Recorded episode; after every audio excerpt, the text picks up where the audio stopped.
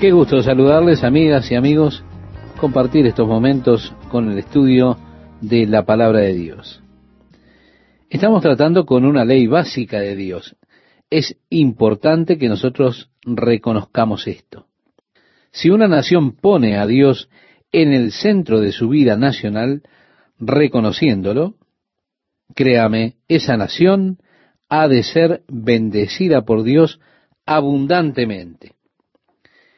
Eso era exactamente lo que nuestros padres fundadores tenían en mente cuando establecieron los Estados Unidos de América.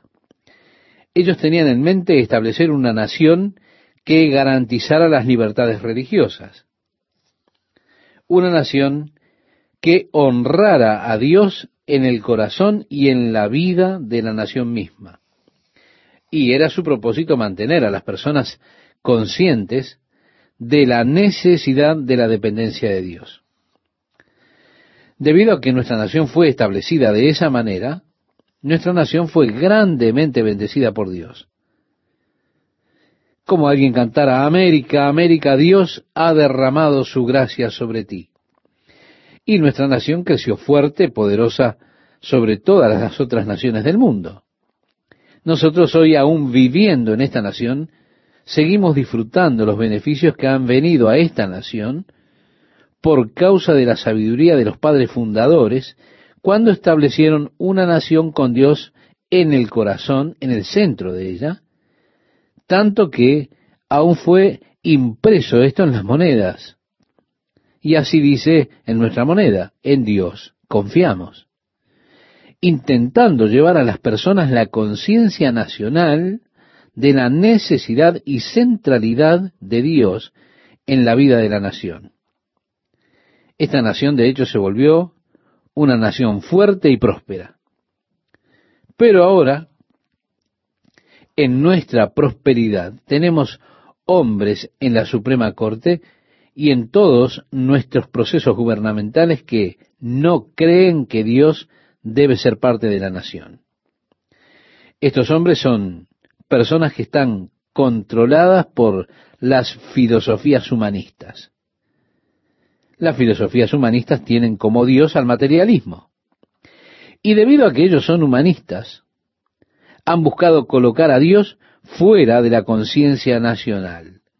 Estos humanistas no solo controlan nuestro gobierno, sino que controlan la mayoría de los medios de comunicación de los Estados Unidos usted no puede ir y comprar un espacio en la mayoría de las cadenas de televisión para tener transmisiones religiosas. ¿Por qué? Porque ellas están controladas por estos humanistas. Ellos no quieren nada que provoque que las personas comiencen a tener nuevamente una conciencia nacional de Dios.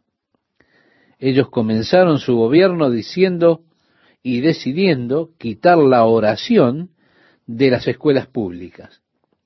La Biblia también afuera de la escuela pública. La celebración de la Navidad fuera de la escuela pública. Excepto en el sentido secular. Yo tengo en mi escritorio un artículo del superintendente de uno de nuestros sistemas escolares dirigido a todos los maestros diciéndoles que ellos debían eliminar cualquier historia de Navidad que tratara de María y el niño Jesús. Que ellos no podían cantar villancicos que tuvieran algo que ver con un niño naciendo en Belén o nada acerca de Jesucristo. Y decía cómo ellos debían ser delicados en estas cosas para no tener grandes inconvenientes. Seguí leyendo la carta y les daba instrucciones para su programa de Navidad, cómo hacerlo para no ofender a los cristianos, ya que Cristo había sido eliminado totalmente. Más adelante citaba de algún edicto de la Suprema Corte que hace necesario quitar los villancicos de Navidad y lo que habla acerca de Cristo. Nos estamos deteriorando rápidamente.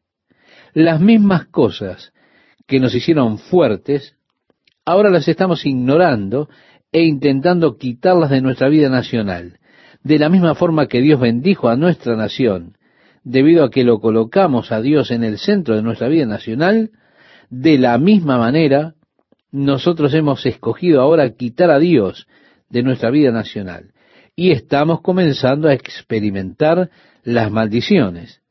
Y ellas, créame, se van a incrementar. Nuestra nación está yendo cuesta abajo rápidamente. Estamos enfrentando insuperables problemas. Vemos el deterioro de esta nación porque hemos buscado por la legislatura y por las reglas de la corte sacar a Dios definitivamente de la vida nacional. Nuestra nación era una nación fuerte, y eso era porque estaba fundada sobre principios divinos. Nuestra nación se vuelve cada día más débil mientras buscamos quitar a Dios del corazón, de la conciencia de la vida nacional. Lo triste de todo esto es que aquí estamos nosotros, disfrutando los beneficios de nuestros antepasados, que tuvieron suficiente visión para hacer la constitución y demás, y garantizar así la libertad de religión, y nos dio así el derecho a esas cosas. Se da cuenta, de acuerdo a las reglas de la Suprema Corte, los estudiantes que tienen distintos géneros sexuales, tienen derecho de reunirse en la universidad, tener una sala amueblada para sus encuentros, y así ellos pueden defender y discutir su vida sexual, distribuir literatura y demás defendiendo esa opción sexual. Ellos tienen un decreto de la Suprema Corte que les da ese privilegio. Sin embargo, la misma Corte decretó que los jóvenes no tienen derecho a reunirse en el edificio de una escuela pública para estudiar o hablar acerca de la Biblia por más que se reúnan allí por su propia determinación, por su propia elección. Aún así, hemos colocado nuestras monedas, en Dios confiamos. ¿Cuán hipócrita puede llegar a ser una nación? Esto solo involucra un principio básico. Cuando una nación sigue a Dios, esa nación será bendecida. Cuando una nación da la espalda a Dios, esa nación será maldita. Así que Dios proclama al pueblo de Israel las maldiciones que vendrán.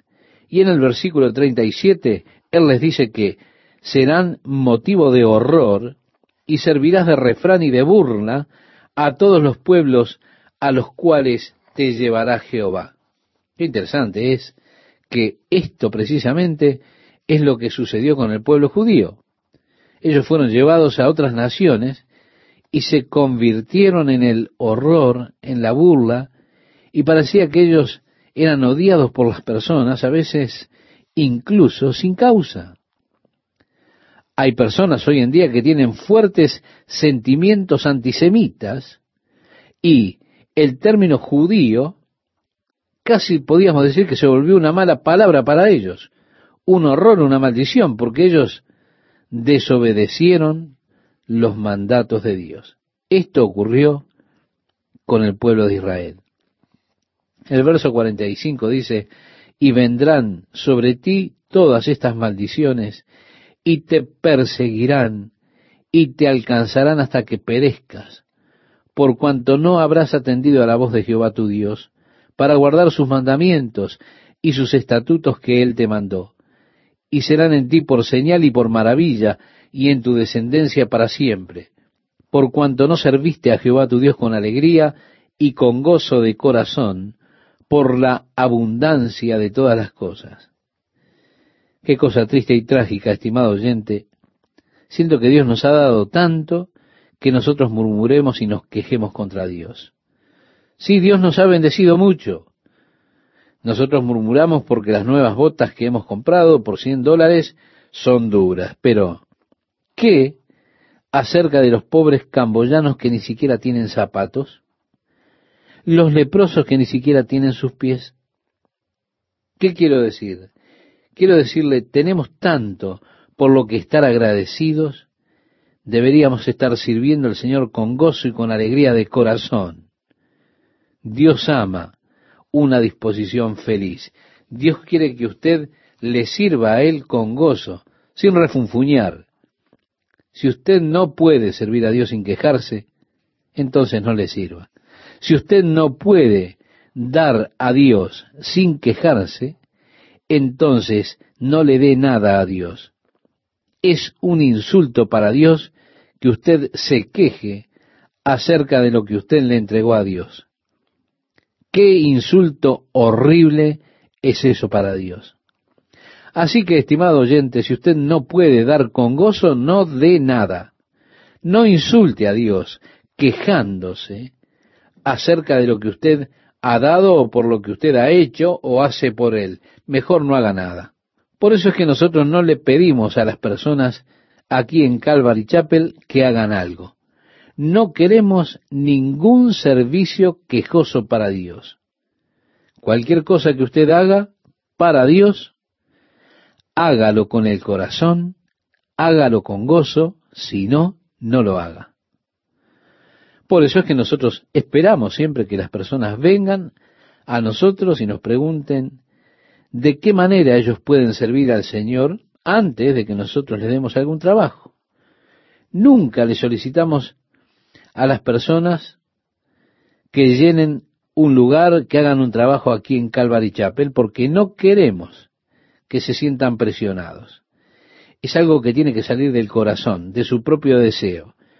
Cualquier cosa que usted haga para Dios, hágalo con gozo de corazón, que Dios lo acepta, lo recibe y aprecia mucho eso. Esa es la única manera en que Dios está interesado que se hagan las cosas para Él. Siguiendo con nuestra lectura, dice, servirás, por tanto, a tus enemigos que enviare Jehová contra ti, con hambre y con sed y con desnudez y con falta de todas las cosas, y él pondrá yugo de hierro sobre tu cuello hasta destruirte. Jehová traerá contra ti una nación de lejos, del extremo de la tierra que vuele como águila, nación cuya lengua no entiendas, gente fiera de rostro, que no tendrá respeto al anciano, ni perdonará al niño, y comerá el fruto de tu bestia, el fruto de tu tierra hasta que perezcas y no te dejará grano, ni mosto, ni aceite, ni la cría de tus vacas, ni los rebaños de tus ovejas, hasta destruirte. En el versículo 53 Dios dice, y comerás el fruto de tu vientre.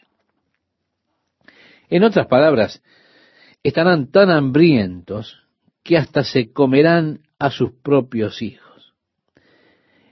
Créame, estimado oyente, esta horrible maldición tuvo lugar en la historia de estas personas cuando por el hambre ellos se llegaron a comer a sus propios hijos en uno de los momentos registrados en la Biblia, en el segundo libro de los Reyes en el capítulo 6, cosa que usted puede comprobar. Siguiendo con nuestra lectura en el versículo 58 dice, si no cuidares de poner por obra todas las palabras de esta ley que están escritas en este libro, temiendo este nombre glorioso y terrible, Jehová tu Dios, entonces Jehová aumentará maravillosamente tus plagas y las plagas de tu descendencia, plagas grandes y permanentes, enfermedades malignas y duraderas, y traerá sobre ti todos los males de Egipto, delante de los cuales temiste, y no te dejarán. Y quedaréis pocos en número, en lugar de haber sido como las estrellas del cielo en multitud, por cuanto no obedeciste a la voz de Jehová tu Dios. ¿Se da cuenta qué importancia tiene la obediencia?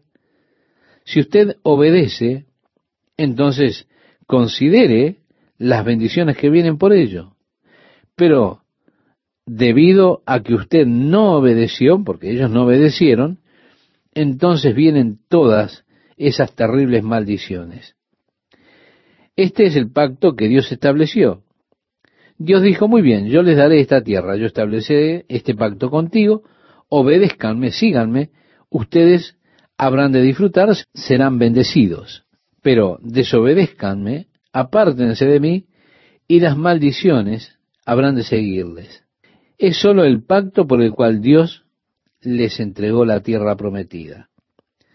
A partir del versículo 64, de este capítulo 28 de Deuteronomio, dice, y Jehová te esparcirá por todos los pueblos, desde un extremo de la tierra hasta el otro extremo, y allí servirás a dioses ajenos que no conociste tú ni tus padres, al leño y a la piedra. Por la mañana dirás, ¿quién diera que fuese la tarde? Y a la tarde dirás, ¿quién diera que fuese la mañana? Por el miedo de tu corazón, con que estarás amedrentado y por lo que verán tus ojos. En el capítulo 29 Dios continúa con este pacto y dice, estas son las palabras del pacto que Jehová mandó a Moisés que celebrase con los hijos de Israel en la tierra de Moab, además del pacto que concertó con ellos en. Moisés, pues, llamó a todo Israel y les dijo, Vosotros habéis visto todo lo que Jehová ha hecho delante de vuestros ojos en la tierra de Egipto a Faraón y a todos sus siervos y a toda su tierra, las grandes pruebas que vieron vuestros ojos, las señales y las grandes maravillas. Pero hasta hoy Jehová no os ha dado corazón para entender, ni ojos para ver, ni oídos para oír. Y yo os he traído cuarenta años en el desierto. Vuestros vestidos no se han envejecido sobre vosotros, ni vuestro calzado se ha envejecido sobre vuestro pie. No habéis comido pan, ni bebisteis vino ni sidra, para que supierais que yo soy Jehová vuestro Dios. Moisés está diciendo que ellos han visto las cosas que Dios ha hecho, pero que ellas se han vuelto corriente para ellos. Ellos ya no se daban cuenta lo que Dios estaba haciendo. No se dieron cuenta luego de cuarenta años. Y tiene que decirle, miren sus zapatos. Ni siquiera se han gastado. Sus ropas todavía están nuevas ustedes no han podido plantar y cosechar y aún así Dios se ha encargado de darle su comida. Y usted viene a estos reyes, Sión y Og, Dios los ha entregado en tu mano, y ustedes tomaron su tierra, y Dios te la ha dado a ti como herencia. Continúa diciendo, guardaréis pues las palabras de este pacto y las pondréis por obra para que prosperéis en todo lo que hiciereis. Sí, la prosperidad de ellos estaba directamente unida a que ellos guardaran y cumplieran los mandamientos de Dios. Ese es el pacto que Dios estableció. Vosotros todos estáis hoy en presencia de Jehová vuestro Dios, los cabezas de vuestras tribus, vuestros ancianos y vuestros oficiales, todos los varones de Israel. Vuestros niños, vuestras mujeres y tus extranjeros que habitan en medio de tu campamento, desde el que corta tu leña hasta el que saca tu agua, para que entres en el pacto de Jehová tu Dios y en su juramento que Jehová tu Dios concierta hoy contigo, para confirmarte hoy como su pueblo, y para que Él te sea a ti por Dios de la manera que Él te ha dicho, y como lo juró a tus padres Abraham, Isaac y Jacob. Y no solamente con vosotros hago yo este pacto y este juramento, sino con los que están aquí presentes hoy con nosotros delante de Jehová nuestro Dios, y con los que no están aquí hoy con nosotros. Porque vosotros sabéis cómo habitamos en la tierra de Egipto, y cómo hemos pasado por en medio de las naciones por las cuales habéis pasado, y habéis visto sus abominaciones y sus ídolos de madera y piedra, de plata y oro que tienen consigo. No sea que haya entre vosotros varón o mujer, o familia o tribu, cuyo corazón se aparte hoy de Jehová nuestro Dios, para ir a servir a los dioses de esas naciones, no sea que haya en medio de vosotros raíz que produzca hiel y ajenjo.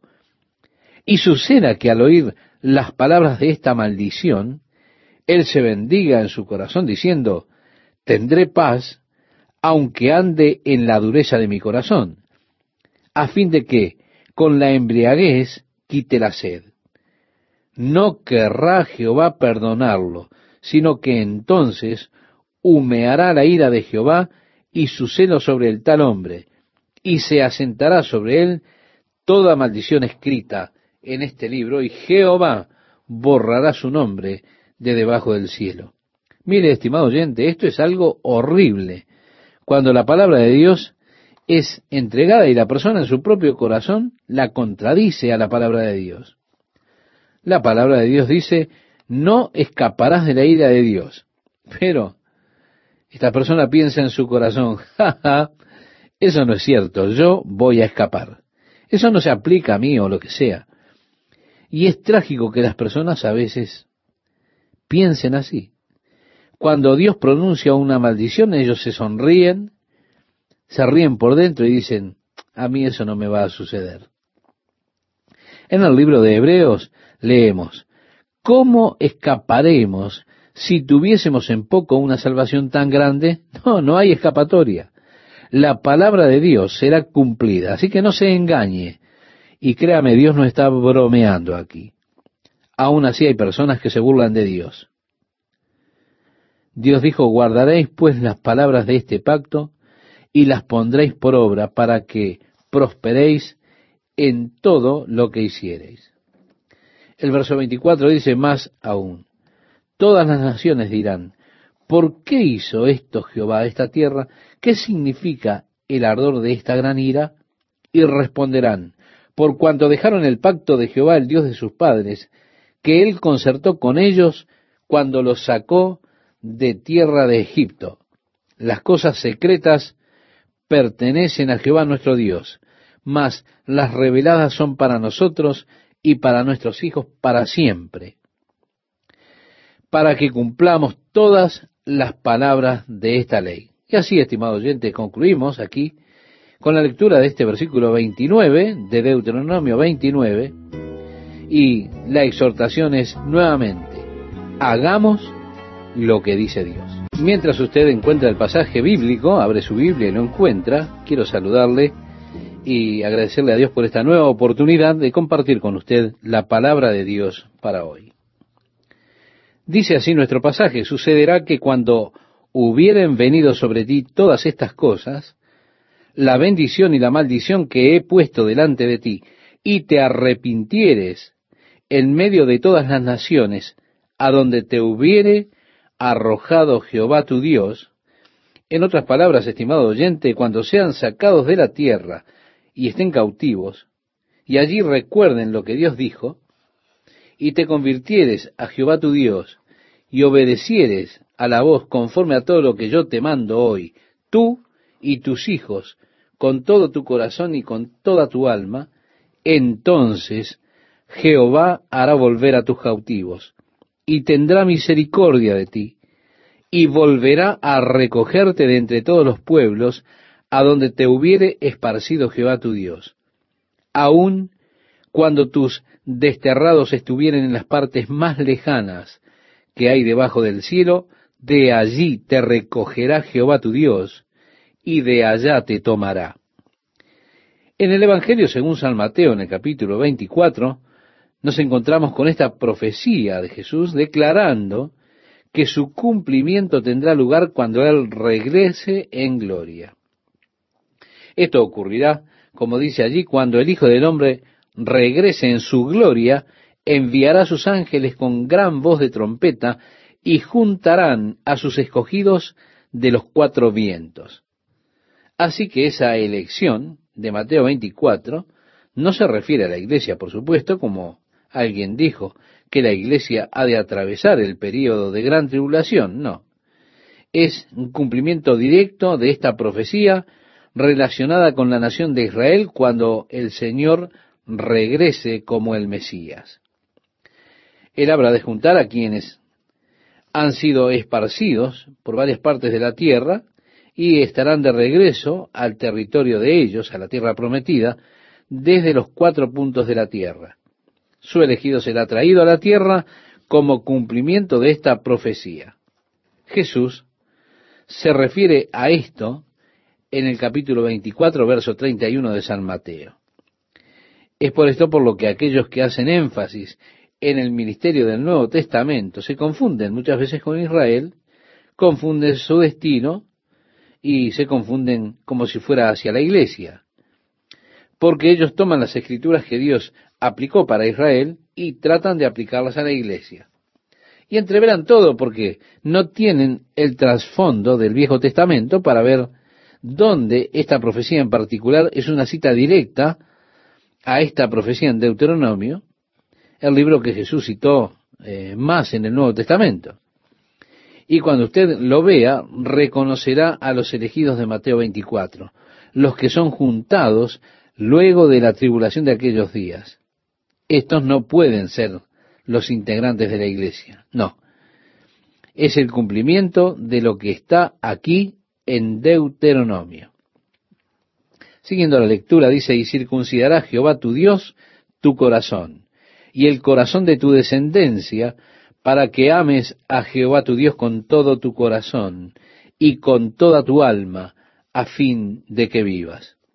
Así que en ese tiempo Dios tratará con el corazón del hombre y sacará sus deseos carnales y demás cosas de su corazón. Y te hará Jehová tu Dios abundar en toda obra de tus manos, en el fruto de tu vientre, en el fruto de tu bestia, y en el fruto de tu tierra para bien, porque Jehová volverá a gozarse sobre ti para bien, de la manera que se gozó sobre tus padres, cuando obedecieres a la voz de Jehová tu Dios, para guardar sus mandamientos y sus estatutos escritos en este libro de la ley. Así que una y otra vez Moisés les está hablando acerca de los mandamientos, la importancia que hay en guardarlos. Lo mismo ocurre en el versículo 11 porque este mandamiento que yo te ordeno hoy no es demasiado difícil para ti, ni está lejos, no está en el cielo para que digas, ¿quién subirá por nosotros al cielo y nos lo traerá y nos lo hará oír para que lo cumplamos? Ni está al otro lado del mar para que digas, ¿quién pasará por nosotros el mar para que nos lo traiga, nos lo haga oír, a fin de que lo cumplamos? Porque muy cerca de ti está la palabra, en tu boca y en tu corazón para que la cumplas. Así que Dios ha dado su palabra y Él la ha dado en términos sencillos, comprensibles para ellos. No solo eso, sino que Él la ha puesto en sus corazones y en sus bocas. Cualquier persona que dice, bueno, yo sé que no debería hacer esto, está testificando del hecho de que Dios ha puesto su palabra, sus mandamientos en su corazón. ¿Cómo sabe que no debería hacer eso nunca? Bueno, lo sabe porque está dentro de él. Dios ha puesto su ley dentro del corazón. El mandamiento se encuentra allí. Sé cuando hago bien, sé cuando hago mal, sé cuando fallo en hacer lo correcto. Dios se ha escondido a sí mismo en una especie de oscuridad mística, de modo que usted tenga que ser una especie de místico y entrar en una especie de trance y dejar su cuerpo y proyectar su espíritu a los cielos en algún sitio donde Dios pueda hablarle en la cámara sagrada con una voz de eco para que usted sepa la palabra y la voluntad de Dios para su vida. No, no está cruzando el océano en alguna especie de monasterio del Tíbet o en algún sitio de la India con algún gurú sentado en una especie de cobertizo esparciendo su luz divina. No, la palabra de Dios está muy cerca de usted, extremadamente cerca de usted. El mandamiento de Dios está realmente muy cerca suyo. De hecho, está en su corazón. Dios lo ha escrito allí. Ha escrito allí su ley para que usted sepa que dentro de su corazón, cuando usted ha hecho lo correcto, usted sepa cuando ha hecho lo incorrecto y usted confiese así con su boca. Con frecuencia yo digo, no debería haber hecho eso, lo sé. O digo, debí haber obrado de esta forma. Sé que eso es lo correcto. Por lo tanto, estimado oyente, no soy inocente. ¿Por qué? Porque soy culpable. Porque el que sabe hacer lo bueno y no lo hace, el pecado está en él, dice la Biblia. Mi fracaso en hacer lo que no debo hacer es pecado. Lo sé porque está en mí, está en mi corazón. El apóstol Pablo toma este pasaje, él lo cita en la carta a los romanos, en el capítulo 10. Y allí al citar este pasaje, él dice, no digas en tu corazón, ¿quién subirá al cielo? Esto es para traer abajo a Cristo. O, ¿quién descenderá al abismo? Esto es para hacer subir a Cristo de entre los muertos. Mas, ¿qué dice? Cercana de ti está la palabra en tu boca y en tu corazón. Ahora, el apóstol Pablo dice que si confesares con tu boca que Jesús es el Señor y creyeres en tu corazón que Dios le levantó de los muertos, serás salvo. Ahora prosigue Pablo y toma el mismo pasaje y muestra cuán cerca está cada hombre de la salvación. Sí, la salvación está cerca de tu corazón, está cerca de tu boca. Es algo que usted no puede lograr o alcanzar trepándose al cielo. No, no lo puede lograr atravesando el mar y matando al dragón de siete cabezas, robándole las siete manzanas de oro para ser salvo. No, no es así. La salvación no es una experiencia difícil que usted deba lograr solamente por medio de un tremendo esfuerzo y habilidad personal. No, la salvación está tan cerca, es tan fácil que nadie tiene excusa, porque está tan cerca de su boca y de su corazón, que dice la Biblia que si confesares con tu boca que Jesús es el Señor, y creyeres en tu corazón que Dios le levantó de los muertos, serás salvo. Porque con el corazón se cree para justicia, pero con la boca se confiesa para salvación. Sí, estimado oyente, así de cerca está usted. ¿Se da cuenta? Creer es una cuestión de elección. Usted puede escoger creer ahora o puede escoger no creer. Usted puede elegir creer que Jesús resucitó de los muertos y así atestiguar de la verdad que Él declaró que Él era en verdad el Hijo de Dios, que descendió para llevar los pecados del hombre para que Él pueda darnos vida eterna a los que creemos en Él. Y la resurrección sella todo. Hace la esperanza de la vida eterna una esperanza viva más que un simple anhelo. Él nos dio la sustancia para la esperanza por medio de la resurrección. O usted puede creer que Él no resucitó de los muertos, que de algún modo los discípulos, bueno, le dieron algunas bebidas adulteradas a los guardias, y después que se desmayaron fueron a correr la piedra, robaron el cuerpo de Jesús, lo sacaron para algún otro lugar, luego lo enterraron donde nadie pudiera encontrarlo, después se juntaron los discípulos, hicieron una gran historia acerca de encontrar la tumba vacía, luego las vestimentas de lino fueron envueltas como si estuviera el cuerpo, pero no había ningún cuerpo en él, y ellos hicieron un pacto con ellos mismos de que habrían de continuar esta historia y que ninguno hablaría sobre la trama, aun así fueran asesinados, y que todos ellos irían a la muerte con esta mentira, con la excepción de Juan, el anciano que murió de anciano. Pero puede pensar que todos ellos hicieron esto. Los demás atravesaron todos por muertes violentas. Pero usted puede pensar que hicieron esto por una mentira que ellos dijeron. ¿Usted cree eso? ¿Que por una mentira alguien puede hacer todo esto? Satanás tiene una filosofía de hombre, tiene una filosofía que usted lo encuentra en el libro de Job. Cuando Dios le dijo a Satanás, Jehová dijo a Satanás, ¿no has considerado a mi siervo Job? Que no hay otro como él en la tierra, varón perfecto y recto, temeroso de Dios y apartado de mal. Satanás expresó su filosofía en cuanto a lo que él pensaba de Job. Él dijo, ¿acaso teme Job a Dios de balde? Job es un mercenario, Dios. Como lo has bendecido a este hombre, un hombre sería un tonto si con todas esas bendiciones no te sirviese. Con todo lo que lo has bendecido, porque le has dado todo lo que quiso, y así cualquiera te serviría por eso. Job es un mercenario. Él te está sirviendo. Sí, pero te está sirviendo por ganancia. Déjame que le saque las riquezas, déjame que le saque sus bienes, él se volverá y te maldecirá a Dios. Déjame sacarle sus riquezas, déjame sacarle sus bienes, todo lo que él tiene, y verás. Luego Satanás fue a Job y lo arrasó completamente. Cuando el siervo venía con el último mensaje, Job cayó sobre su rostro delante del Señor y dijo, desnudo vine a este mundo, desnudo me iré. El Señor dio, el Señor quitó. Bendito sea el nombre del Señor. Y dice la Biblia, en todo esto no pecó Job, ni atribuyó a Dios despropósito alguno. Él no dijo, oh Dios, ya no me ama más. A Dios ya no le interesó más. No, Job no le atribuyó a Dios despropósito alguno. Así fue que Satanás se frustró. Su filosofía fue probada como equivocada. Dios dijo, ¿dónde has estado?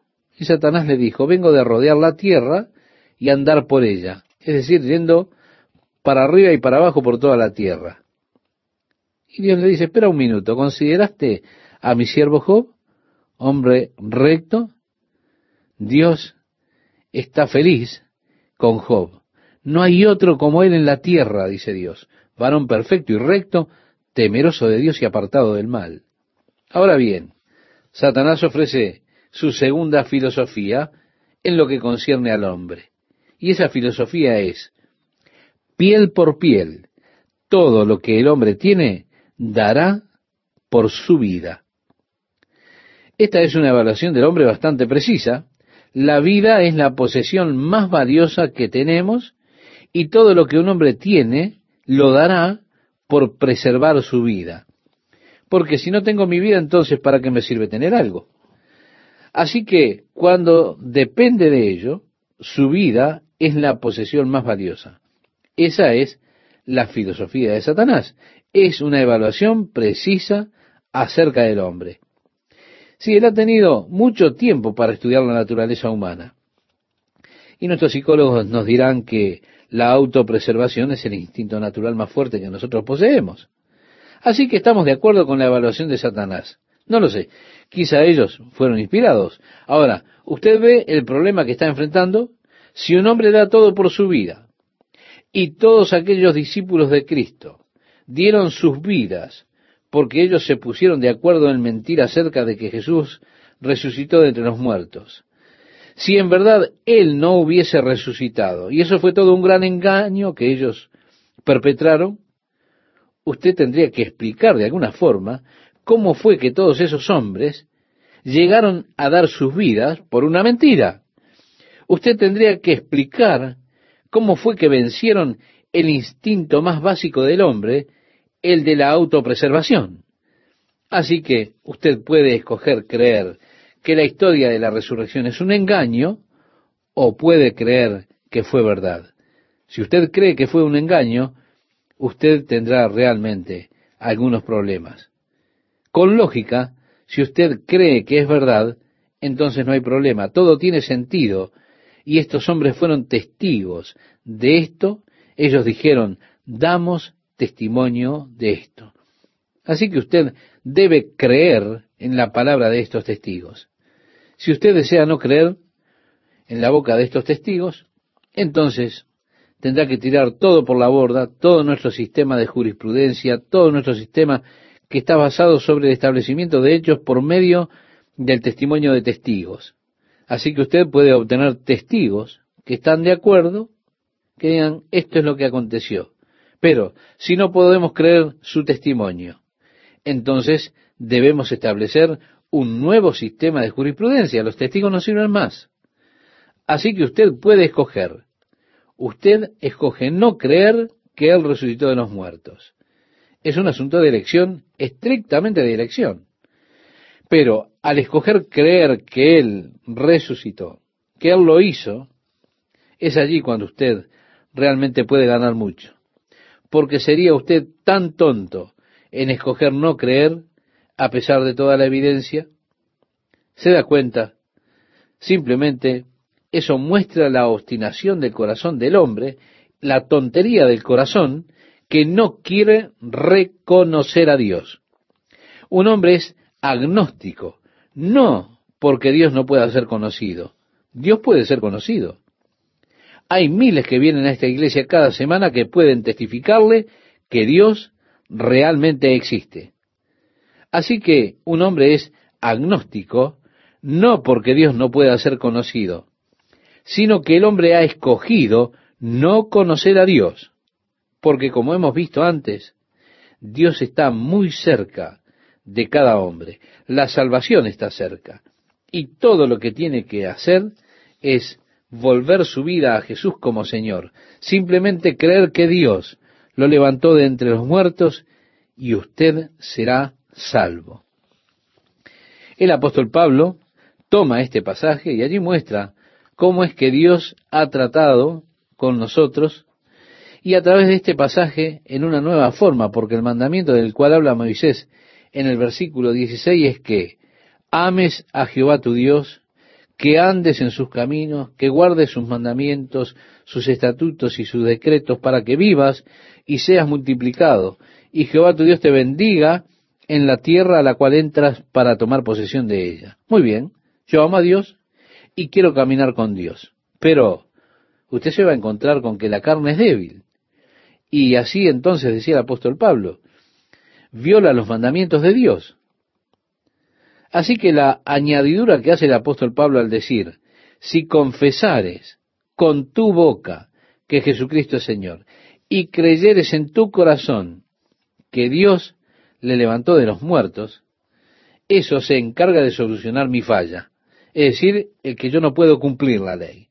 Por medio de eso, yo soy perdonado de mi violación al mandamiento de la ley. Por eso es que yo soy lavado, soy limpio de mis pecados. Por medio de esto, yo tengo la salvación, tengo la vida de Dios, tengo esa vida eterna que Dios me da en Jesucristo. Moisés dijo, a los cielos y a la tierra llamo por testigos hoy contra vosotros, que os he puesto delante la vida y la muerte, la bendición y la maldición. Escoge, pues, la vida. ¿Por qué? Porque es una cuestión de elección. Reitero, es una cuestión de elección. Usted escoge servir a Dios, creer en Dios, seguir a Dios, creerle a Dios, o puede escoger no hacerlo. Es un asunto de elección. Dios le está animando, estimado oyente, para que usted escoja la vida y las bendiciones de Dios en lugar de escoger la muerte y la maldición de Dios sobre su vida. Pero es su elección. Usted debe hacer esta elección por usted mismo. Dios no hará la elección por usted. Es usted que elige por usted mismo. Dios siempre ha sabido la elección que usted ha de tomar. Con todo, usted es el que elige. El previo conocimiento de Dios no lo exime a usted de la responsabilidad que usted tiene en tomar su propia decisión. Por eso, reiteramos, es un asunto de elección.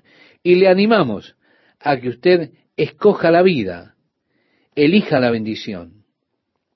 Como dice, finalizando ya el versículo 20 de Deuteronomio capítulo 30, amando a Jehová tu Dios, atendiendo a su voz y siguiéndole a Él, porque Él es vida para ti y prolongación de tus días. ¿Qué tal amigos? ¿Cómo están?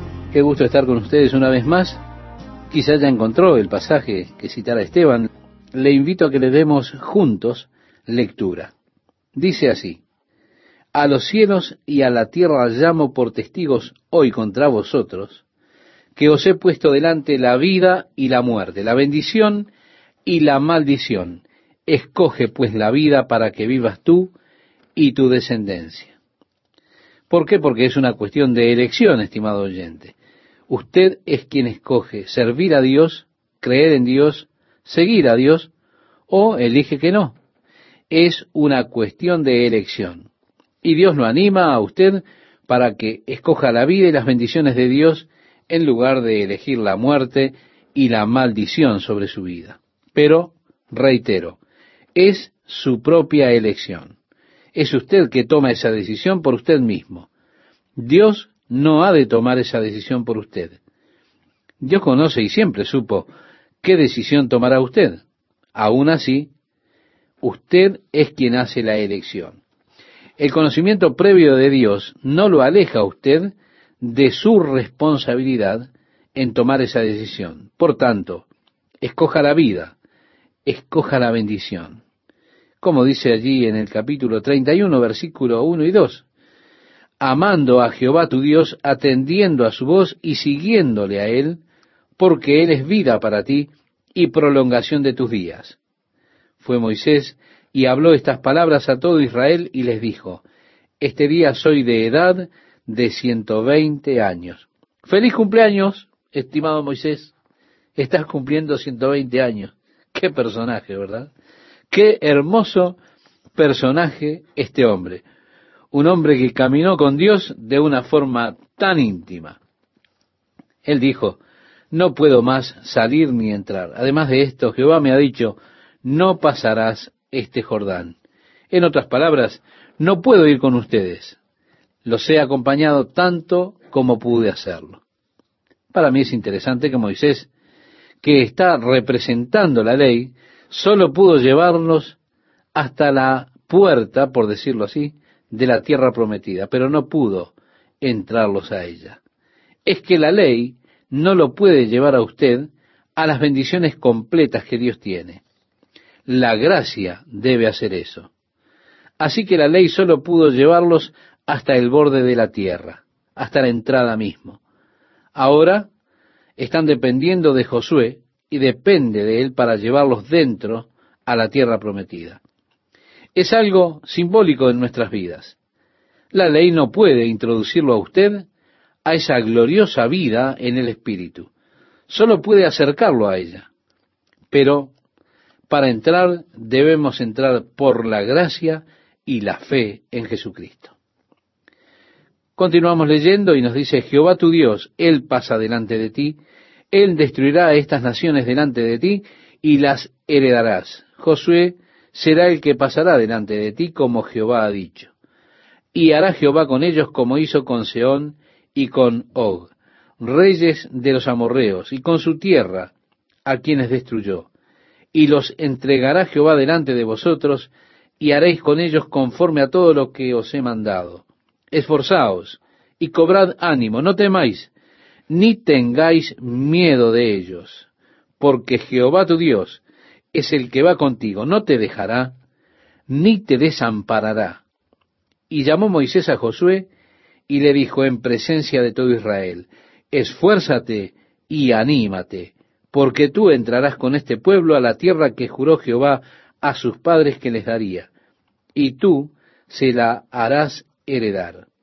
Y Jehová va delante de ti, Él estará contigo, no te dejará, ni te desamparará, no temas, ni te intimides.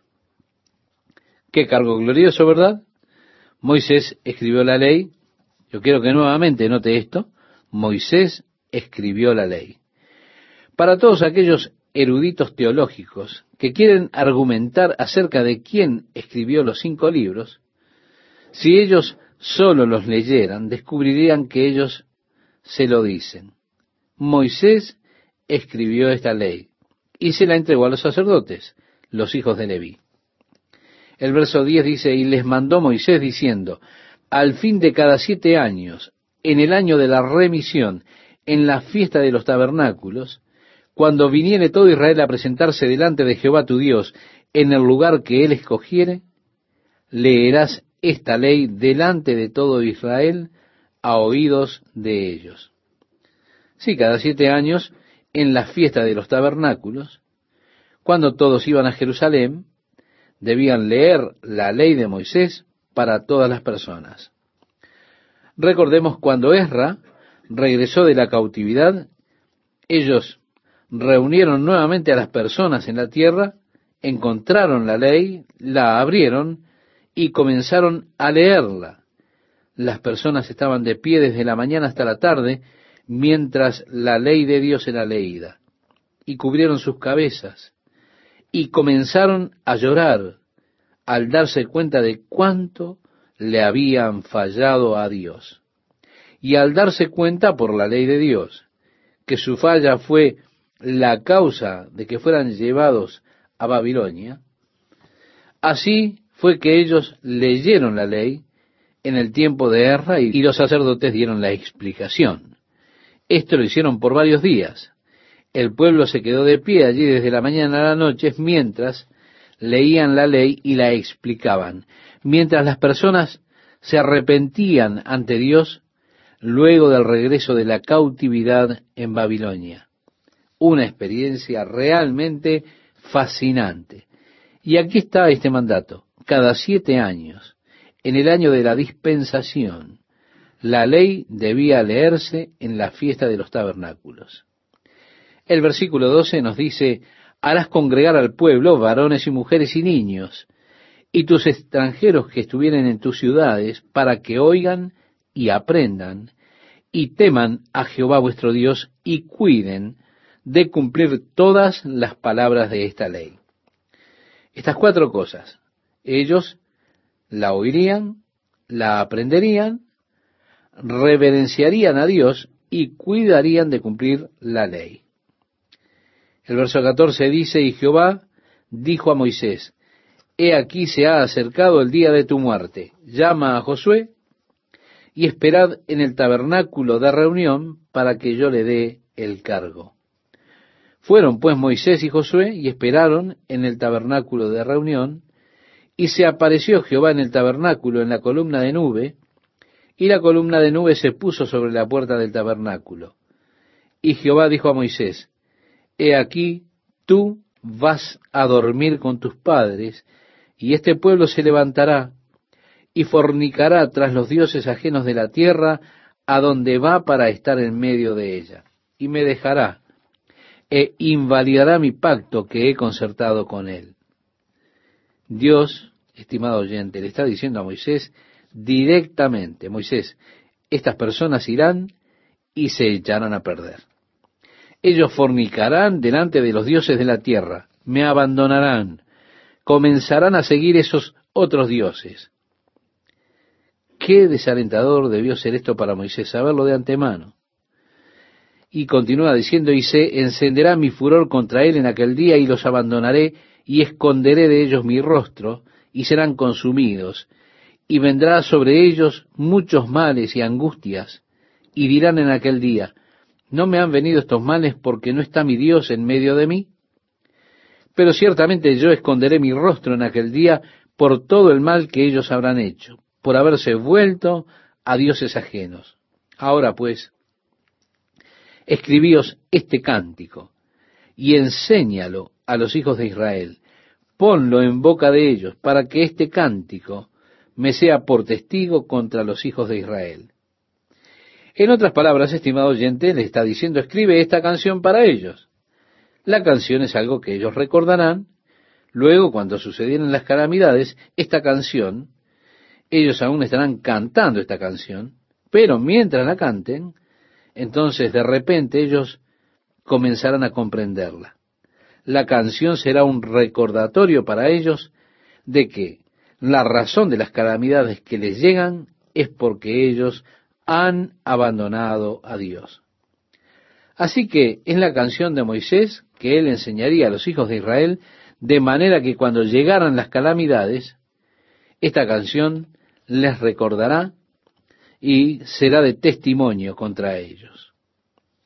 El verso 21 dice, y cuando les vinieron muchos males y angustias, entonces este cántico responderá en su cara como testigo, pues será recordado por la boca de sus descendientes, porque yo conozco lo que se proponen de antemano, antes que los introduzca en la tierra que jure darles. Y Moisés escribió este cántico aquel día y lo enseñó a los hijos de Israel.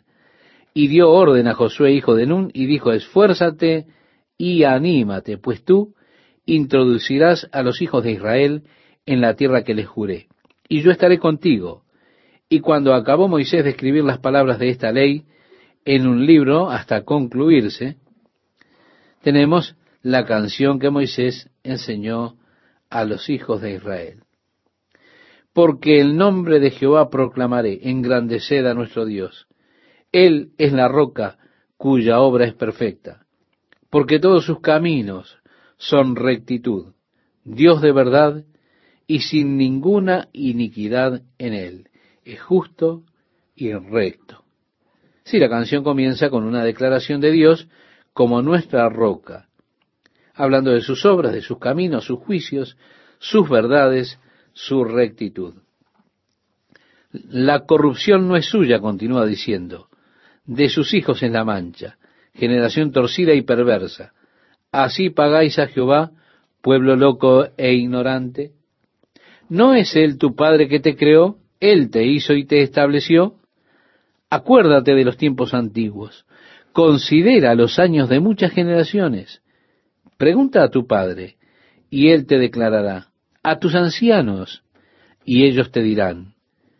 Cuando el Altísimo hizo heredar a las naciones, cuando hizo dividir a los hijos de los hombres, estableció los límites de los pueblos, según el número de los hijos de Israel, porque la porción de Jehová es su pueblo, Jacob la heredad que le tocó. En el verso 11 tenemos una figura hermosa, como el águila que excita su mirada, revolotea sobre sus pollos, extiende sus alas, los toma, los lleva sobre sus plumas. Jehová solo le guió, y con él no hubo Dios extraño. La hermosa figura de Dios como un águila, como el águila que excita su mirada. La descripción aquí es de una madre águila, una madre que enseña a sus pequeños aguiluchos a volar. ¿Usted sabe, estimado oyente, cómo es que la madre enseña a sus aguiluchos a volar? Ella lo hace lanzándolos desde el nido. Los pequeños aguiluchos están muy cómodos en el nido. Generalmente los nidos están muy alto a los lados de los acantilados. Pero llega el momento en que la madre lanzará a sus aguiluchos fuera del nido cuando el tiempo ha llegado para aprender a volar. Y el pequeño comenzará a aletear sus alas descoordinadamente, comenzará a caer en picada, pero la madre justo antes de que llegue a golpearse contra las rocas, se colocará bajo el pequeño, lo tomará sobre sus alas y lo llevará nuevamente al nido hasta la próxima lección. Parece una forma muy dura de enseñarle al aguilucho a volar, pero es que no hay otra forma de hacerlo. Y él debe aprender a volar. La imagen realmente es de Dios desarrollándonos en nuestro caminar, en nuestra relación con Él. Es muy fácil para nosotros. A veces nos sentimos cómodos en una posición particular, en un lugar en particular, bajo circunstancias particulares. Pero de repente Dios comienza a agitar el nido. Nosotros pensábamos que habríamos de tener una seguridad laboral, pero nos encontramos con que fuimos despedidos. Y entonces decimos, Dios, ¿qué estás haciendo? ¿Qué está haciendo? Dios le está enseñando a volar. Y a veces en su desconcierto usted mira hacia abajo y va aleteando y gritando como el pequeño aguilucho. Los pequeños aguiluchos ellos gritan mientras van cayendo. Y usted ve que las rocas se acercan a usted rápidamente y usted piensa, me voy a estrellar. Este es el final. Todo terminó. Dios, me has abandonado. Entonces Dios de alguna forma lo toma por debajo y lo levanta. Y de un momento a otro usted comienza a ver el plan de Dios surgiendo. El otro día yo estaba conversando con un hombre. Él es presidente de una gran corporación. Pero hace tres años él fue despedido luego de haber trabajado trece años. Él era el gerente de una de sus grandes tiendas.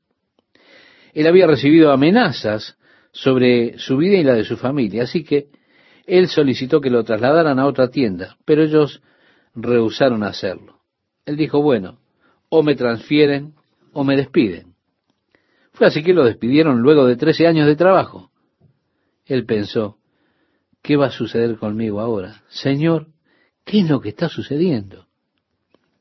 Pero se fue a trabajar como vendedor para esta compañía y fue bendecido. Pronto se convirtió en el gerente de ventas.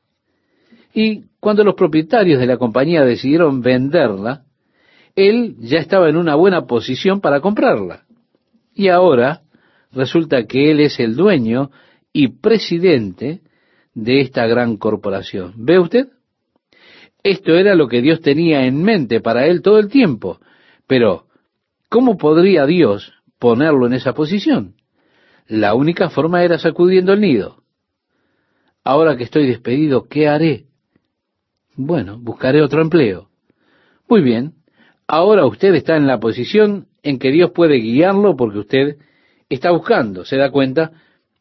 Nosotros nos encerramos en situaciones. Muchas veces cuando nos encerramos nos acomodamos y realmente no estamos buscando lo que Dios tiene para nosotros. ¿Por qué? Porque estamos muy cómodos en esta posición. Es así que Dios sacude el nido. Y nosotros pensamos, oh, de seguro voy a morir, ya no hay esperanza. Pero luego Dios extiende sus alas, nos levanta, y así nosotros crecemos, aprendemos a confiar en el Señor en la medida que ganamos fortaleza y aprendemos más y más cómo volar. Qué hermosa imagen esta imagen del águila, sacudiendo su nido, revoloteando sobre sus pequeños, expandiendo sus alas, tomándolos, colocándolas sobre sus alas, es maravilloso. Así que solo el Señor lo guió, y no había dioses extraños con él. Él lo hizo andar en los lugares altos de la tierra para que él pudiera comer del crecimiento de la tierra. Él lo hizo beber miel de la roca y aceite de la roca, pero ellos no estimaron a la roca de su salvación. El apóstol Pablo nos dice que aquellos que sacrifican a los ídolos están sacrificando a los demonios. Y así encontramos este pasaje en Deuteronomios capítulo 32, versos 15 al 17, donde dice, pero engordó Jesurún, que es Israel, y tiró coces, engordaste, te cubriste de grasa, entonces abandonó al Dios que lo hizo, y menospreció la roca de su salvación. Le despertaron a celos con los dioses ajenos, lo provocaron a ira con abominaciones, sacrificaron a los demonios y no a Dios. Reiteramos, el apóstol Pablo nos dice que aquellos que sacrifican a los ídolos realmente están sacrificando a los demonios. Había una creencia común de que un demonio habitaba los ídolos de estos dioses. Probablemente sea cierto. Yo no lo pondría en duda. Así que aquello que ellos sacrificaban a los ídolos realmente lo estaban sacrificando a los demonios, lo que muestra la necedad de decir esa persona que está involucrada en un sistema religioso falso, bueno, él es tan sincero en su adoración a su Dios que seguro Dios lo aceptará y lo salvará. Pero él está adorando al diablo sinceramente. Así que Dios debería recompensarlo. El verso 18 que leemos ahora dice, de la roca que te creó te olvidaste, te has olvidado de Dios, tu creador. Yo me asombro de que las personas fueran capaces de aprender esta canción de Moisés. Dios les dice que ellos han provocado su ira, adorando a estos otros dioses que él dice. El versículo 23 dice, yo amontonaré males sobre ellos emplearé en ellos mis saetas. Consumidos serán de hambre y devorados de fiebre ardiente y de peste amarga. Diente de fieras enviaré también sobre ellos, con veneno de serpientes de la tierra. Mire, personalmente, digo esto, siento que es una profecía acerca del holocausto en Alemania. Ellos fueron quemados en hornos allí en Alemania, fue predecido esto en esta canción. Y cuando sus problemas llegaran, ellos cantarían esta canción. Y si lo hacían, sería un recordatorio para ellos de por qué las calamidades cayeron sobre ellos. Muchas veces hoy en día cuando usted habla con un judío y encuentra que él es un ateo, porque él dice, ¿dónde estaba Dios cuando mis padres o mis abuelos fueron quemados en los hornos en Alemania? Si ellos hubieran guardado esta canción y la cantaran, ellos sabrían por qué las calamidades cayeron sobre ellos. Fue porque ellos abandonaron a Dios. Entonces ellos fueron abandonados por Dios. Y así dice Dios, yo había dicho que los esparciría lejos, que haría cesar de entre los hombres la memoria de ellos. Ojalá fueran sabios, que comprendieran esto y se dieran cuenta del fin que les espera. Oh Dios, siempre desea que usted sea sabio, que mire hacia adelante y vea el resultado final del estilo de vida que usted ha escogido. está allí el clamor de Dios. Él está clamando por causa de la ignorancia del hombre, de la necedad del hombre. Oh, si ellos hubieran sabido, solo si hubiesen mirado hacia adelante y hubieran visto el resultado final que tiene ese estilo de vida. El versículo 30 dice, ¿cómo podría perseguir uno a mil y dos hacer huir a diez mil si su roca no los hubiese vendido y Jehová no los hubiese entregado? Sí, ¿cómo pudo haber sucedido esto a menos que Dios estuviera con ustedes? Ustedes se olvidaron de mirar, se olvidaron de observar que era la mano de Dios que lo hizo por ustedes, porque la roca del enemigo no es como nuestra roca. Dios dijo, mía es la venganza y la retribución. A su tiempo su pie resbalará, porque el día de su aflicción está cercano, y lo que les está preparado se apresura. Este es el texto, estimado oyente, que Jonathan Edward usó para su sermón denominado Pecadores en las manos de un Dios airado. Mía es la venganza y la retribución. A su tiempo su pie resbalará, porque el día de su aflicción está cercano, y lo que les está preparado se apresura.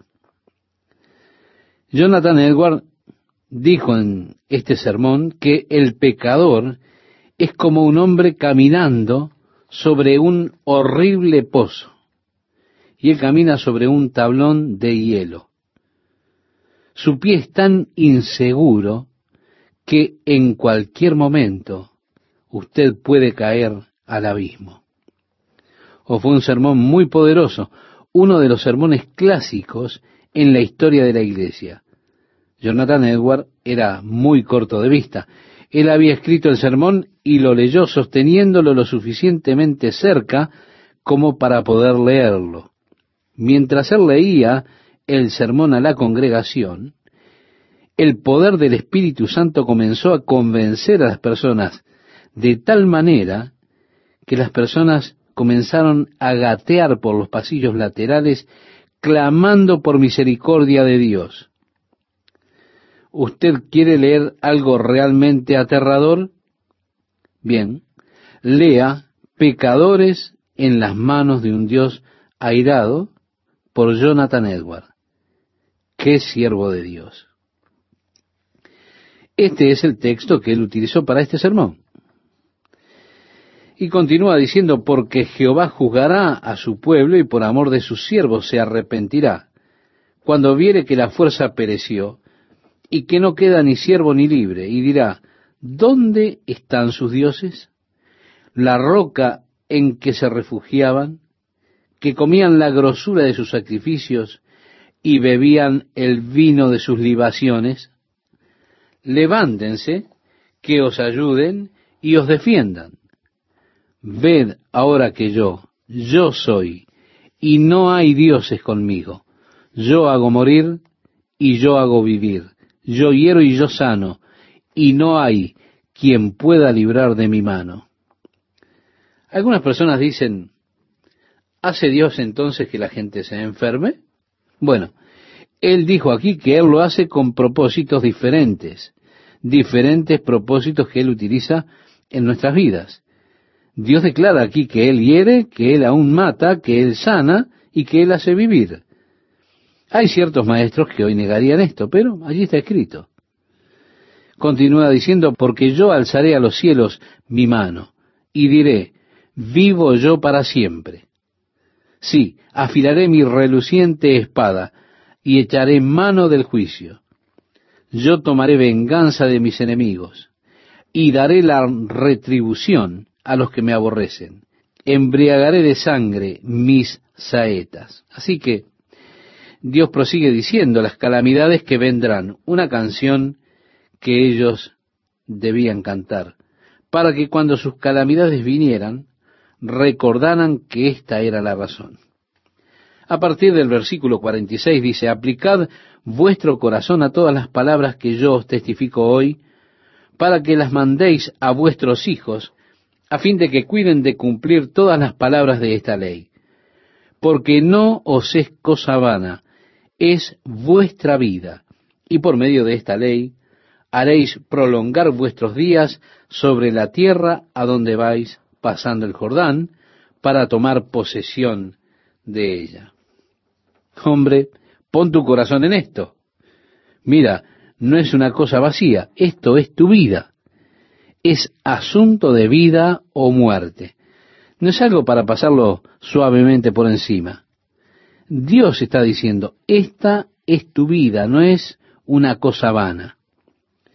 Y habló Jehová a Moisés aquel mismo día diciendo, sube a este monte de Abarim, al monte Nebo, situado en la tierra de Moab, que está frente a Jericó, y mira la tierra de Canaán, que yo doy por heredad a los hijos de Israel, y muere en el monte al cual subes, y sé unido a tu pueblo, así como murió Aarón tu hermano en el monte Or, y fue unido a su pueblo por cuanto pecasteis contra mí, en medio de los hijos de Israel, en las aguas de Meriba de Cades, en el desierto de Sin, porque no me santificasteis en medio de los hijos de Israel.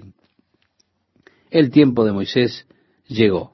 Dios le dijo, sube a este monte, y muere en el monte en el cual subes, por cuanto pecasteis contra mí en medio de los hijos de Israel en las aguas de Meriba. Qué pasada responsabilidad la de haber sido representante de Dios. Su fracaso en las aguas de Meriba le costó a Moisés el privilegio de guiarlos a la tierra prometida. Qué gran responsabilidad tenemos cada uno de nosotros, ¿verdad? Porque somos representantes de Dios para con este mundo que está allí fuera.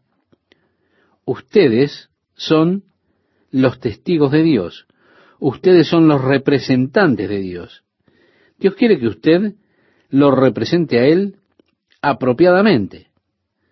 Esa asombrosa responsabilidad. Tenemos que clamar, Dios, ayúdanos. En el capítulo 33 leemos, esta es la bendición con la cual bendijo Moisés, varón de Dios, a los hijos de Israel, antes que muriese. Dijo, Jehová vino de Sinaí y de Seir les esclareció, resplandeció desde el monte de Parán, y vino de entre diez millares de santos, con la ley de fuego a su mano derecha. Aún amó a su pueblo, todos los consagrados a él estaban en su mano. Por tanto, ellos siguieron en tus pasos, recibieron dirección de ti. Cuando Moisés nos ordenó una ley como heredad a la congregación de Jacob. Y fue rey en Jesurún, cuando se congregaron los jefes del pueblo con las tribus de Israel. Viva Rubén y no muera, y no sean pocos sus varones. En algunas versiones de la Biblia la palabra no se encuentra en cursiva y esto significa que esa palabra fue añadida del original. En realidad diría este texto, sean pocos sus varones. Ahora Rubén de hecho era una de las tribus más pequeñas cuando entraron a la tierra prometida y estuvieron un poco desparramados entre las tribus y sus hombres realmente se volvieron muy pocos. Y continúa diciendo, y esta bendición profirió para Judá, dijo así, oye, oh Jehová, la voz de Judá, y llévalo a su pueblo, sus manos le basten, y tú seas su ayuda contra sus enemigos. A Leví dijo, tu Tumin y tu Urim sean para tu varón piadoso, a quien probaste en Masá, con quien contendiste en las aguas de Meriba, quien dijo de su padre y de su madre, nunca los he visto, y no reconoció a sus hermanos, ni a sus hijos conoció, pues ellos guardaron tus palabras y cumplieron tu pacto. En otras palabras, los sacerdotes y Leví eran observados. A Aarón se le dijo que no lamente por sus hijos cuando ellos mueran, que no toque sus cuerpos y demás. Y así que él guardó la palabra del Señor, sin importarle de su propia familia, sino que su servicio a Dios era lo más importante. En el verso 11 leemos, bendice, oh Jehová, lo que hicieren, y recibe con agrado la obra de sus manos. hiere los lomos de sus enemigos, y de los que lo aborrecieren, para que nunca se levanten. A Benjamín dijo, el amado de Jehová habitará confiado cerca de él, lo cubrirá siempre, y entre sus hombros morará. Mire, estimado oyente, si usted le da un vistazo al mapa de Benjamín, encontrará que parecen como hombros, y entre los hombros está la ciudad de Jerusalén. Esto se observa el mapa de Benjamín en un mapa de la Biblia. Allí encontramos esta palabra de Dios, el Señor morará entre sus hombros. Aquí está el primer indicio de que Jerusalén sería el lugar donde el templo habría de ser construido, donde ellos vendrían a adorar al Señor, el cual estaba, por supuesto, en Jerusalén. A José dijo, bendita de Jehová sea tu tierra, con lo mejor de los cielos, con el rocío, y con el abismo que está abajo, con los más escogidos frutos del sol, con el rico producto de la luna. Usted recuerda que Jacob dijo a José que era una rama fructífera cuyas ramas se sostienen del muro. Así que tenemos el fruto de Efraín y Manasés, los hijos de José. Luego a Zabulón dijo, alégrate, Zabulón, cuando salieres, y tú y sacar en tus tiendas. Llamarán a los pueblos a su monte, allí sacrificarán sacrificios de justicia. Por lo cual chuparán la abundancia de los mares y los tesoros escondidos de la arena. Ahora, Zabulón ocupó el área que está en la planicie de Meguido y el monte de Carmel y fuera de Haifa. Aser ocupó el puerto de la ciudad de Jaffa y el norte por toda la costa. Pero por causa de esta profecía, tendremos uno acerca de Aser aquí, que hundirá su dedo en el aceite, hay algunos cristianos empresarios y hombres que son ingenieros del petróleo y geólogos y demás, y todos han ido a investigar el área alrededor del Monte Carmelo por estas escrituras precisamente. Ellos estaban convencidos que allí habían vastas reservas de petróleo. Ellos creen por sus exámenes geológicos, sus test de sismología, y creen además que hay por eso vastas reservas de petróleo.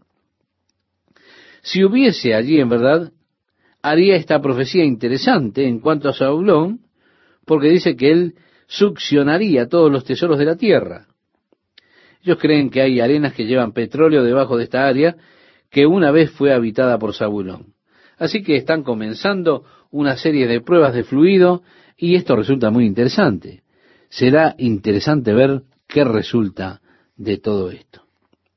Pero esta profecía en cuanto a Zabulón es una de las cosas que los impulsó a comenzar sus investigaciones geológicas y las pruebas por allí.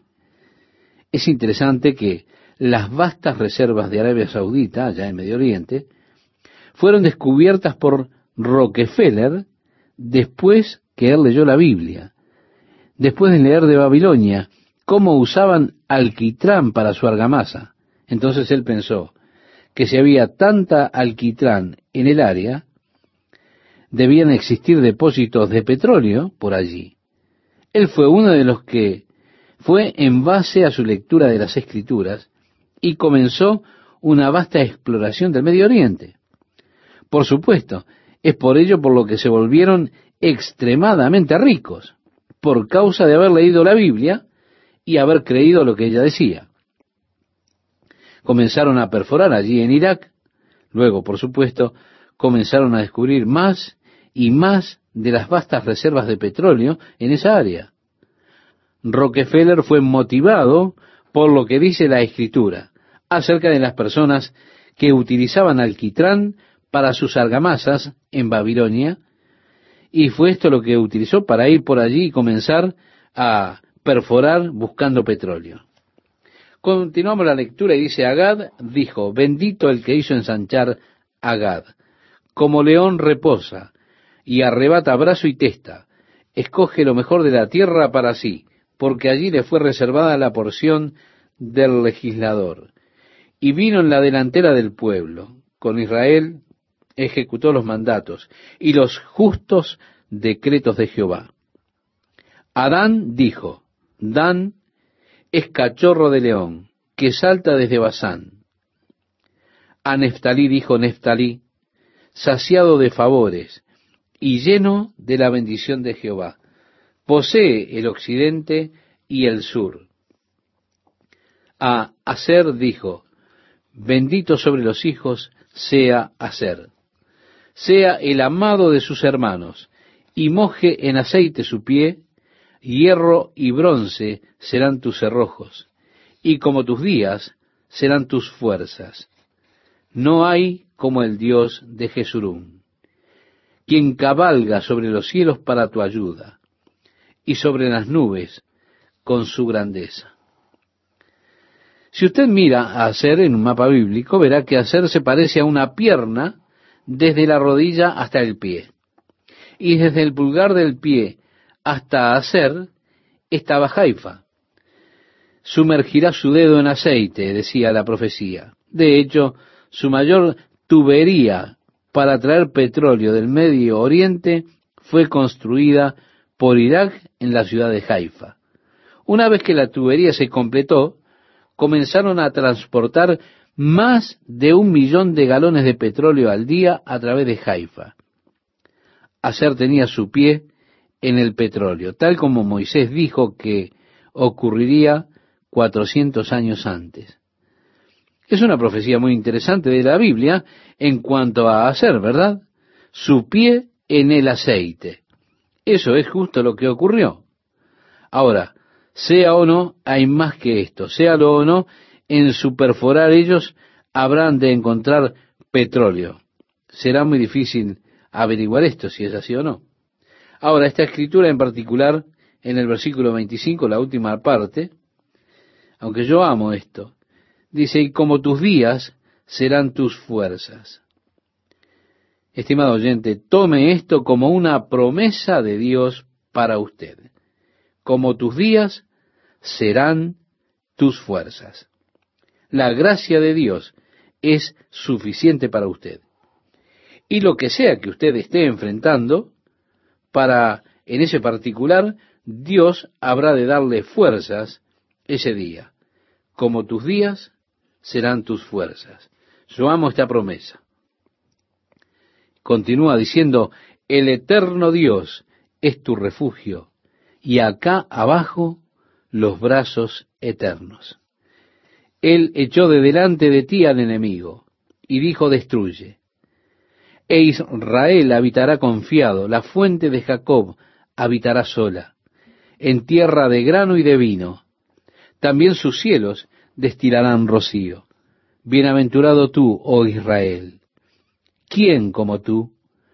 Pueblo salvo por Jehová, escudo de tu socorro y espada de tu triunfo? Así que tus enemigos serán humillados, y tú hollarás sobre sus alturas. El eterno Dios es tu refugio y aquí abajo los brazos eternos. Oh, cuando considero los cielos, la obra de tus dedos, decía David. Por ejemplo, una hermosa, una hermosa noche, eh, que usted tiene claridad para mirar las estrellas. Mirando arriba podemos ver tantas estrellas. Yo recuerdo después de un culto, estábamos parados afuera con algunos hermanos, estábamos mirando a algunas estrellas. Yo dije, esa es la constelación de Orión. Y dije, ahora, ¿ven ustedes esas tres estrellas en fila? La de más abajo, de las tres, tiene 668 millones de kilómetros de diámetro. Si usted pudiera abrir una brecha en la estrella dejando la caparazón de 160 millones de kilómetros de espesor, usted podría poner al Sol en el centro de esa estrella y dejar a la Tierra rotando alrededor y todavía tener lugar disponible. Ahora, lo asombroso es que la estrella viaja a una velocidad estimada de alrededor de unas 12 millas por segundo. Esta es una horrible masa para que viaje así de rápido. ¿Cuánto empuje se supone usted que debería tener para poner esta estrella en órbita? El salmista dijo, cuando considero los cielos, las obras de tus dedos, las obras de tus manos, la luna y las estrellas que has creado. ¿Qué es el hombre para que tengas de él memoria? Ahora, si Dios con sus manos extendió los cielos como una cortina, Él es para mí el eterno Dios, es tu refugio, dice la escritura que hemos leído. Y aquí abajo, no las manos eternas, sino los brazos eternos. Créame, si con sus manos Él pudo extender los cielos, sus brazos pueden sostenerle a usted a través de toda la adversidad, todos los problemas que usted tenga que enfrentar. Acá abajo, los brazos eternos. Así que con frecuencia me pregunto, Dios, ¿puede sostenerme al pasar por esto? Esté seguro, Dios puede hacerlo. Pregunto, ¿tú me puedes sostener? Claro que sí. En ocasiones soy terriblemente pesado, Señor. Pero aquí dice, aquí abajo, los brazos eternos. Cuán hermoso es esto. Bien, ya en el capítulo 34 nos dice que subió Moisés de los campos de Moab al monte Nebo, a la cumbre del monte Pisga, que está frente a Jericó, y le mostró Jehová toda la tierra de Galaad hasta Dan. Desde el monte Pisga, allí él pudo ver claramente arriba el área donde estaba desde el monte Hermón. Eh, Dan está justo cerca de la base del monte Hermón. Así que mirando a Dan, y en un día claro usted puede tener una hermosa vista. Todo Nestalí, la tierra de Efraín, de Manasís, en fin, todo lo que dice a continuación nuestro pasaje. Así que un hombre de 120 años era Moisés. Él murió, Dios lo enterró. Nosotros vemos después que Josué, hijo de Nun, fue lleno del espíritu de sabiduría, porque Moisés había puesto sus manos sobre él, y los hijos de Israel le obedecieron e hicieron como Jehová mandó a Moisés. Y nos dice y nunca más se levantó profeta en Israel como Moisés, a quien haya conocido Jehová cara a cara. Nadie como él en todas las señales y prodigios que Jehová le envió a hacer en tierra de Egipto, a Faraón y a todos sus siervos, y a toda su tierra, y en el gran poder y en los hechos grandiosos y terribles que Moisés hizo a la vista de todo Israel. Esta parte probablemente fue escrita por Josué. Seguramente Moisés no pudo escribir acerca de su propia muerte. Pero Josué sin duda tomó y finalizó el libro hablando del profeta Moisés. En toda la historia de Israel, estimado oyente, nunca hubo hombre igual, por supuesto, exceptuando a Jesús. Jesús fue más que un profeta. Jesús fue el Hijo de Dios.